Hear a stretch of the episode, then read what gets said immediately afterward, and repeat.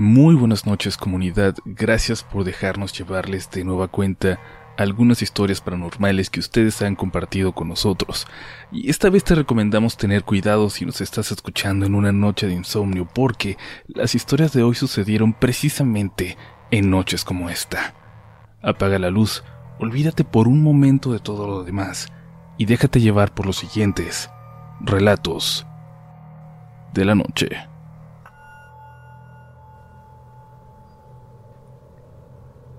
Buenas noches comunidad. Llevo cinco años escuchándolos, sobre todo mientras estoy trabajando o hago tarea, a veces solo para relajarme. Hace mucho he querido escribirles algunas experiencias que, si bien no me han pasado personalmente a mí, sí a mi hermano y a mi papá, ya que todos los sucesos extraños en esta familia siempre les ocurren a ellos. Soy de la Ciudad de México, del barrio de Iztapalapa. En mi familia somos seis, mamá, papá, tres varones y yo la única mujer y la más pequeña con 23 años. Yo siempre he querido experimentar cosas paranormales, ya que desde pequeña me ha interesado mucho el tema. Desafortunada o afortunadamente, no he podido vivir esa experiencia. La historia que les quiero relatar es algo que ocurrió hace como 10 años, en mi casa.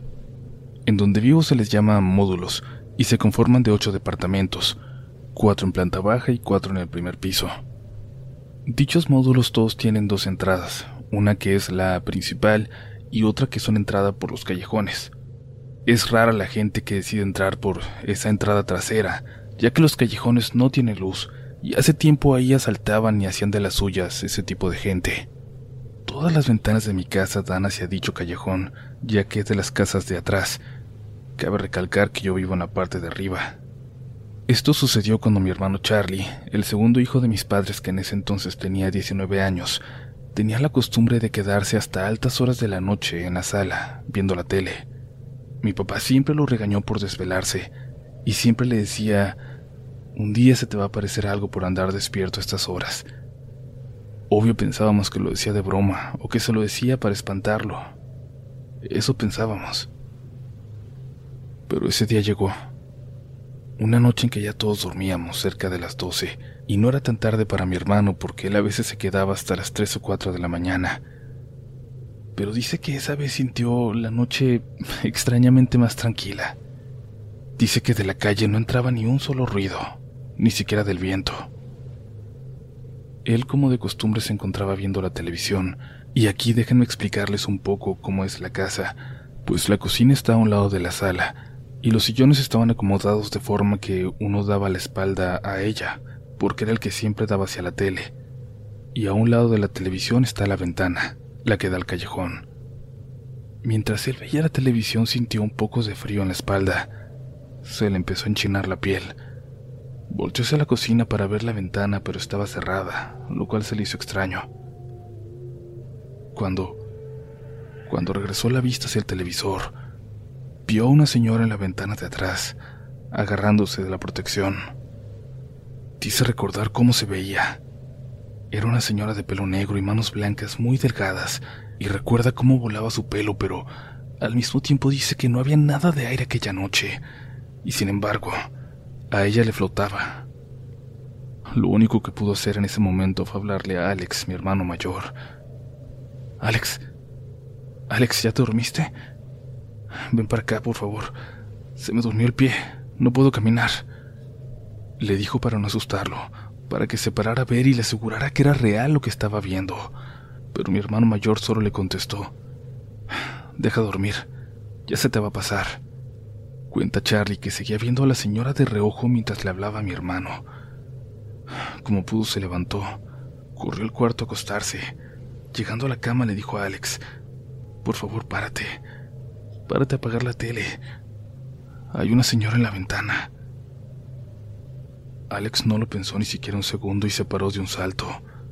Hicieron un poco de ruido al levantarse y en cuanto salieron del cuarto mis hermanos, salió mi papá del suyo, como si hubiera estado escuchando todo. Les preguntó qué pasaba. Alex le dijo que Charlie había visto a una señora en la ventana y como si mi papá supiera de quién se trataba, corrió hacia allá. Alex se fue detrás de él, pero ya no vieron a nadie. Charlie ni siquiera se quiso acercar a averiguar si la mujer seguía ahí. se quedó en la puerta del cuarto. Mi papá dijo que alcanzó a ver que algo se escondía. No pudo identificar qué era porque la cortina tapaba la vista. Mi papá intentó abrir la ventana para asomarse, pero no podía. Es una persona alta y robusta, y no podía abrir una ventana que él mismo había cerrado antes de irse a acostar. Parecía que alguien le estaba deteniendo por fuera. Alguien más fuerte que él. Con mis hijos... Con mis hijos no. Gritó. Y un momento después, como por arte de magia, mi papá pudo abrir la ventana pero dicen mis hermanos que cuando lo hizo entró una corriente de aire tan fuerte que casi tira a mi papá. Lo cual es algo muy raro, pues, como ya mencionaba, mi papá no es una persona a la que una corriente de aire pueda, aunque sea mover. Todos en la casa despertamos y nos paramos para ver qué estaba pasando, pero solo nos dijeron que cerráramos las ventanas y nos fuéramos a dormir. Recuerdo ver a mi papá muy enojado y solo le dijo a mi hermano Charlie, te dije que no te durmieras tan tarde. Toda esa noche estuvimos escuchando maullidos de gatos muy extraños allá afuera y no nos dejaron dormir. Al día siguiente recuerdo que todos teníamos que ir a la escuela. Mi hermano mayor y mi papá tenían que trabajar, pero nadie fue. Todos nos quedamos ese día en la casa y fueron a bendecirla. Charlie nos contó lo que había pasado la noche anterior. Y es que él seguía muy asustado.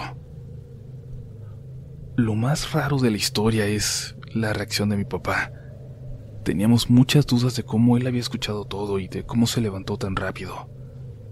¿Cómo supo a qué ventana dirigirse? ¿Y por qué había gritado aquello? Le preguntamos pero nunca nos quiso contestar.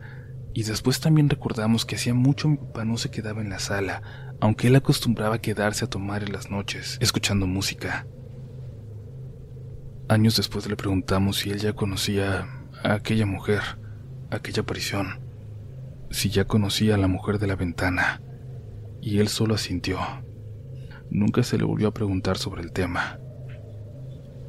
Sin embargo, sabemos que lo que haya sido, lo que vieron esa noche sigue ahí de alguna forma, molestando a mi papá.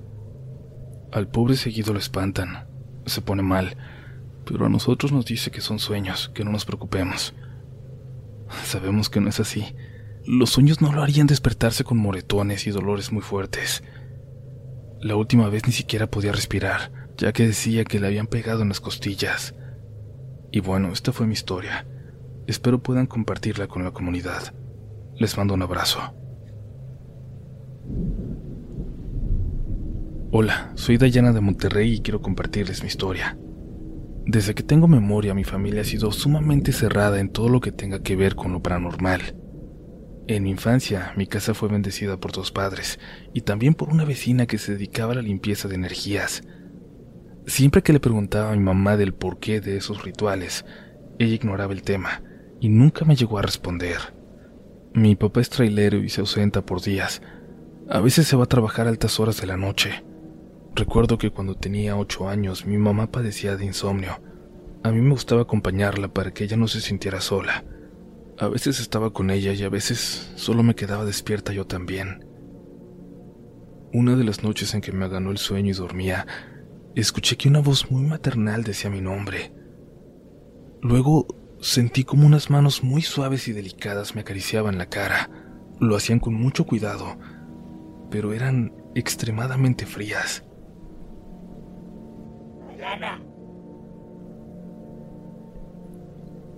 Me despertó una voz fuerte que gritaba mi nombre desde la planta baja de la casa. Abrí la puerta de la habitación y caminé hasta el pasillo donde se encontraban las escaleras. Mientras caminaba, escuchaba cómo allá abajo se apagaba y se prendía la tele, como si estuvieran cambiando de canal. Me apresuré a bajar las escaleras, pues pensé que era mi mamá que estaba allá abajo viendo la tele, que tenía algo. Pero cuando bajé apenas tres escalones, noté que todo estaba oscuro. Ni siquiera la televisión estaba prendida. Me asusté y me di vuelta para subir corriendo las escaleras. Y en cuanto lo hice, allá abajo se prendió de nuevo el televisor. Volteé y lo vi, sentado frente a la tele un niño que volteó hacia mí y me sonrió. un niño que yo nunca había visto. Me asusté tanto que quedé paralizada, que no recuerdo ni cómo fue que llegué a mi cama, en donde me puse a orar mientras intentaba quedarme dormida. No pude decirle nada a nadie. No pude expresar lo que me pasó esa noche, pero la siguiente, de madrugada, cuando estábamos despidiendo a mi papá que ya se iba a trabajar, todos, los tres escuchamos una voz que nunca habíamos escuchado. Decía, Mamá, mamá, ven. Y mi mamá cometió el error de responderle, de caminar hacia donde la habíamos escuchado.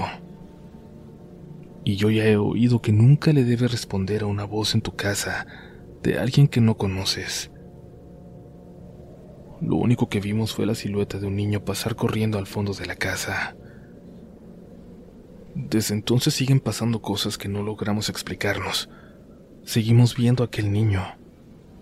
Una persona que lee las cartas nos dijo que es el alma de un pequeño que en algún lugar se le pegó a mi papá y se fue con él, pero no sabemos cómo ni cuándo pasó, mucho menos si alguna vez va a terminar esta situación.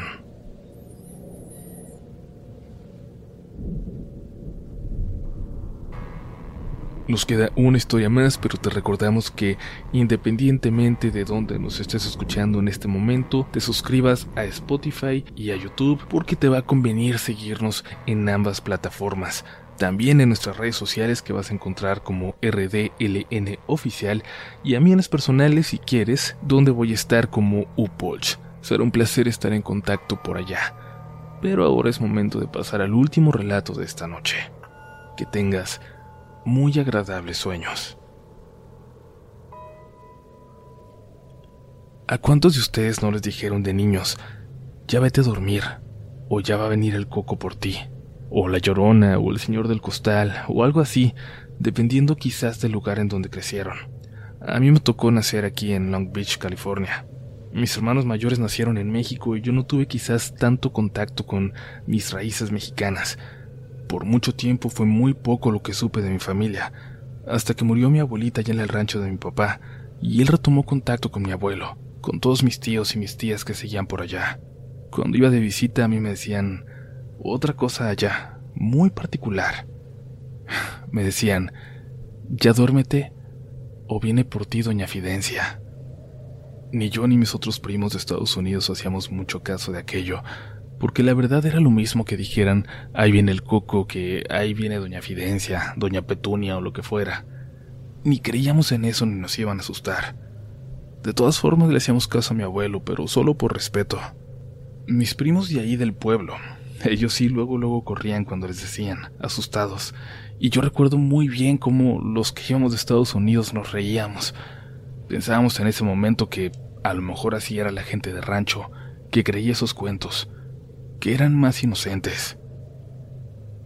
Una vez estábamos casi todos allá.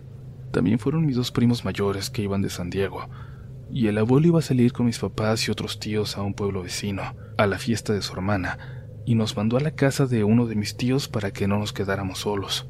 Pensaban llegar bastante tarde. Y allá en el ranchito de mi tío había tres casitas. La suya, una que estaba vacía, y otra donde vivía otro de mis primos de apenas 19 años, pero que ya vivía solo. Mi tío nos dijo que no se iba a quedar. Se alistó también para la fiesta y nos dijo que nos quedáramos tranquilos, que ahí estaría mi primo en su casa a unos metros. Antes de irse le abrió la puerta del terreno a los perros para que se fueran a cuidar todo el rancho y se despidió. No más. No más no se cuesten tarde, por favor. O viene doña Fidencia.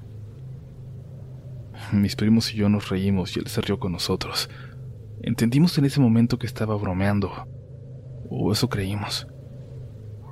Nos pusimos a platicar y hacer escándalo en cuanto se fue, y así pasaron las horas. Se llegó la noche y nosotros aprovechamos el silencio sepulcral de esa parte del pueblo, mucho más callada incluso que la de la casa del abuelito. Ya pasaban de las once cuando salió mi primo a mandarnos a dormir. Le dijimos que se nos uniera, pero dijo que tenía que trabajar. Le dijimos que nos íbamos a callar, pero él dijo que no, que teníamos que meternos, que nos teníamos que ir a dormir o iba a venir. Ella. Aquí, si le soy sincero, nos reímos en su cara, y él solo encogió los hombros y se metió a su casa. Incluso escuchamos cómo puso el seguro y cerró todas sus cortinas. Y fue raro, nos puso nerviosos, pero estábamos intentando aparentar que no. Estábamos intentando ser grandes y demostrar que ya no nos daban miedo esos cuentos de niños. Seguimos platicando, bromeando, y en un momento de silencio, escuchamos un ruido extraño. Parecía venir de la calle hacia donde estábamos nosotros.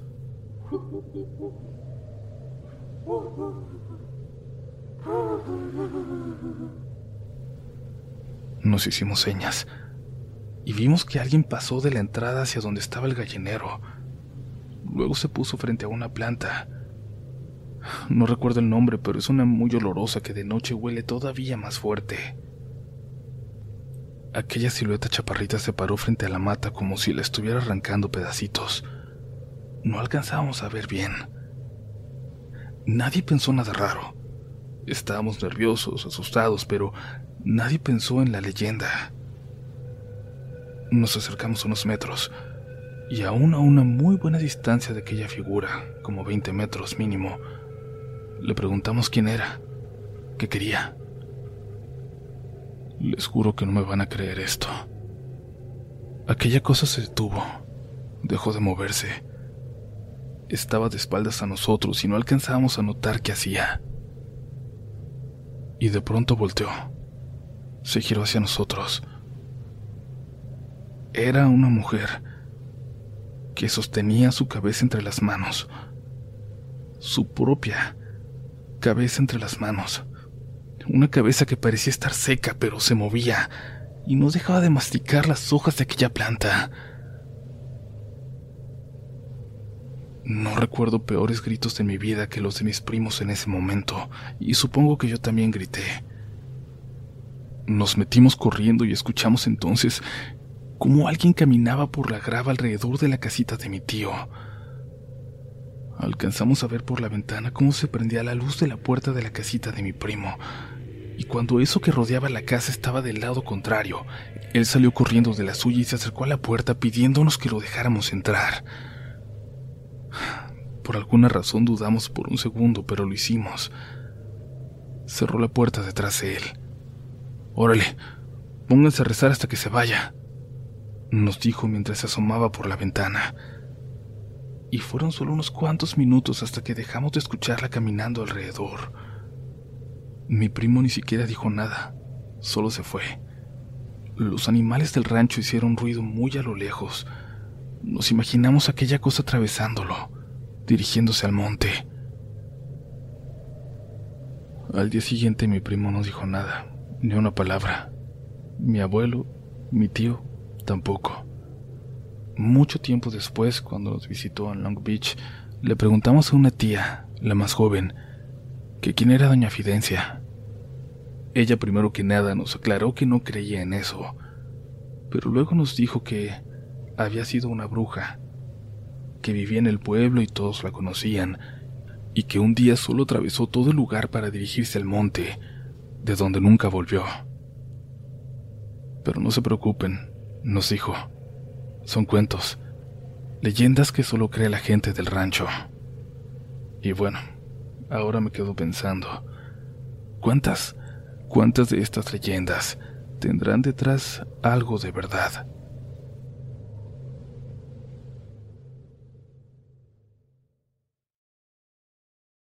With Lucky Land slots, you can get lucky just about anywhere.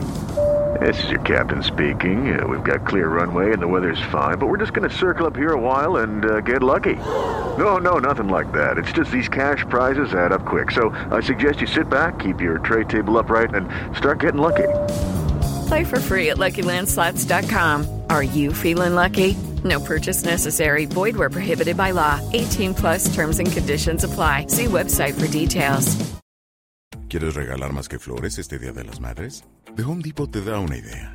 Pasa más tiempo con mamá plantando flores coloridas, con macetas y tierra de primera calidad para realzar su jardín. Así sentirá que es su día todos los días. Llévate tierra para macetas Bigoro por solo $8.97 y crece plantas fuertes y saludables dentro y fuera de casa. Recoge en tienda y sigue cultivando más momentos con mamá en The Home Depot. Haces más, logras más. Más detalles en homedepot.com diagonal delivery.